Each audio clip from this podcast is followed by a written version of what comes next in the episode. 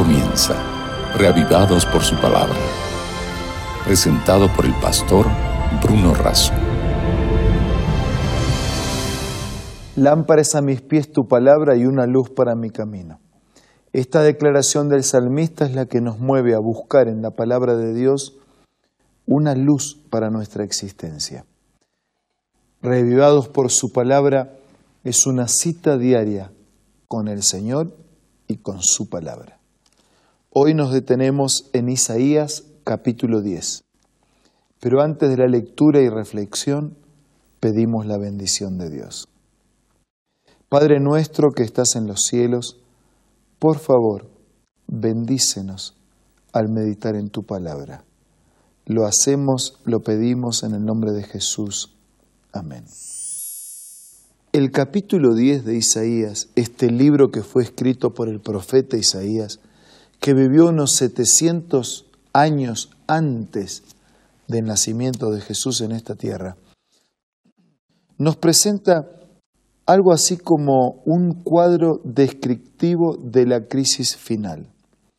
Dice, hay de los que emiten decretos inicuos, de los que publican edictos opresivos, de los que privan de sus derechos a los pobres y no hacen justicia, de los oprimidos ni de las viudas, y que además saquean a los huérfanos. ¿Qué van a hacer cuando deban rendir cuentas? Cuando llegue desde lejos la tormenta, ¿a quién acudirán en busca de ayuda y en dónde dejarán sus riquezas? El profeta está anticipando que habría una intervención, que habría que rendir cuentas de ese estilo y de esa conducta. Dice, ¿a quién van a acudir en busca de ayuda cuando no hicieron lo que tendrían que haber hecho? Versículo 4, no les quedará más remedio que humillarse entre los cautivos o morir entre los masacrados. A pesar de todo esto, la ira de Dios no se ha aplacado y su mano aún sigue extendida. Es decir, Dios persiste en su compromiso de hacer justicia. Desde versículo 5 en adelante comienza una profecía relativa al juicio de Dios sobre Asiria. Y Dios utilizó a Asiria en algún momento como instrumento de su justicia, pero Dios también juzgó a Siria. Ay, Asiria, vara de mi ira, el garrote de mi enojo está en tu mano. Lo envío contra una nación impía, lo mando contra un pueblo que me enfurece. Por esto, dice versículo 7, Asiria no se lo propuso ni siquiera lo pensó. Por eso dice el versículo 11, y así como hice con Samaria y sus dioses, también haré con Jerusalén y sus ídolos. Es decir, el Dios que condenaba los ídolos de los pueblos extranjeros, también condenaría a los ídolos de su propio pueblo. Versículo 12. Cuando el Señor termine lo que va a hacer contra el monte Sión y contra Jerusalén, Él dirá, castigaré el fruto del orgulloso corazón del rey de Asiria y la arrogancia de sus ojos. Siempre el mismo problema orgullo y arrogancia. Fue el problema del rey, fue el problema de Asiria, fue el problema de Israel y puede ser nuestro problema también. Orgullo y arrogancia. ¿Por qué orgullo y arrogancia? Miren la manera en que el rey razonaba, versículo 13. Esto lo hizo el poder de mi mano, lo hizo mi sabiduría, porque soy inteligente He cambiado la frontera de los pueblos, he saqueado sus tesoros, como un guerrero poderoso he derribado a sus reyes, como quien mete la mano en un nido, me he adueñado de la riqueza de los pueblos, como quien recoge huevos abandonados, me he apoderado de toda la tierra y no hubo nadie que aleteara ni abriera el pico para reclamar. Está claro, ¿no? La arrogancia y el orgullo. Esto lo hizo poder de mi mano, mi sabiduría, yo soy inteligente, extendí las fronteras, soy un guerrero poderoso, me he adueñado de las riquezas, yo hago lo que quiero, nadie tiene nada para decirme. Estoy hablando de este rey, pero suena parecido a como hablamos nosotros a veces, ¿no? Versículo 15. ¿Puede acaso gloriarse el hacha más que el que la maneja? ¿O jactarse la sierra contra quien la usa? Como si pudiera el bastón manejar a quien lo tiene en la mano, o la frágil vara pudiera levantar a quien pesa más que la madera. Versículo 16. Por esto enviará el Señor Todopoderoso una enfermedad devastadora sobre sus robustos guerreros. En vez de honrarlo, los prenderá. La luz de Israel se convertirá en fuego, su santo se volverá una llama, y en un solo día quemarán sus espinos.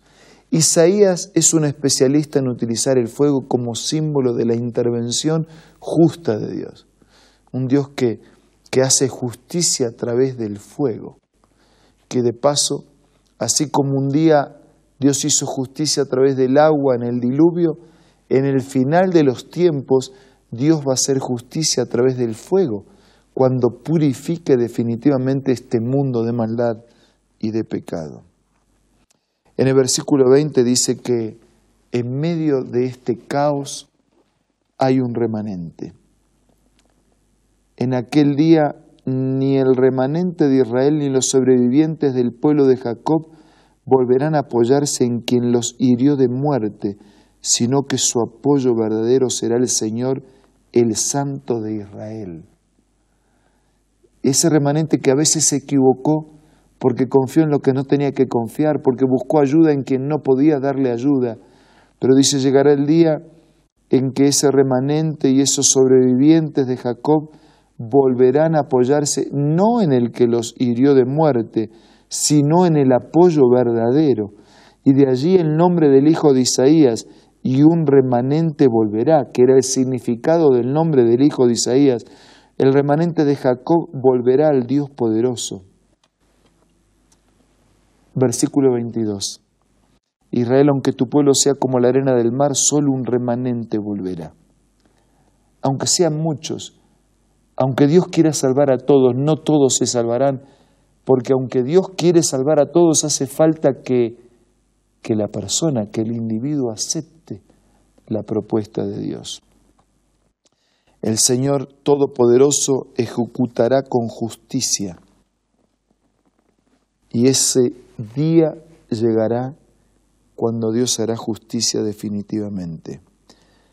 Versículo 24, por eso dice el Señor Todopoderoso, Pueblo mío que vives en Sión, no tengas temor de Asiria, aunque te golpeen con el bastón, aunque levanten la vara como lo hizo Egipto. Dentro de muy poco tiempo mi indignación contra ti llegará a su fin y mi ira destruirá a tus enemigos.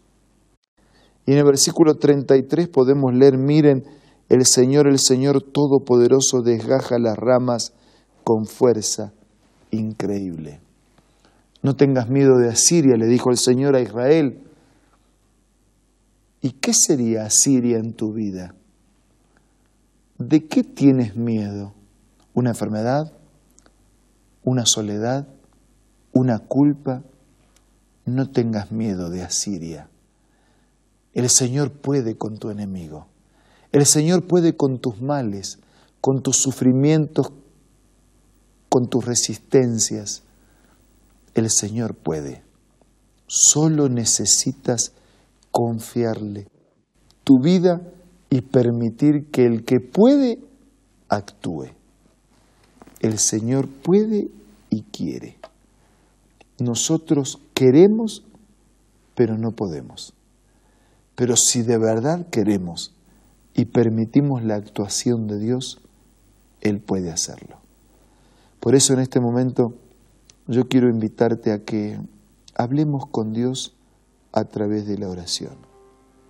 Y tomando la base de este capítulo 10 de Isaías, de la crisis final destructiva cuando Dios hará justicia, que podamos ampararnos en la gracia de alguien que dice, no tengas miedo de Asiria, yo puedo con tus enemigos.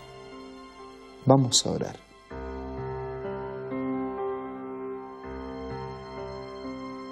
Padre nuestro que estás en los cielos, te damos gracias porque tienes poder suficiente para vencer a todos nuestros enemigos.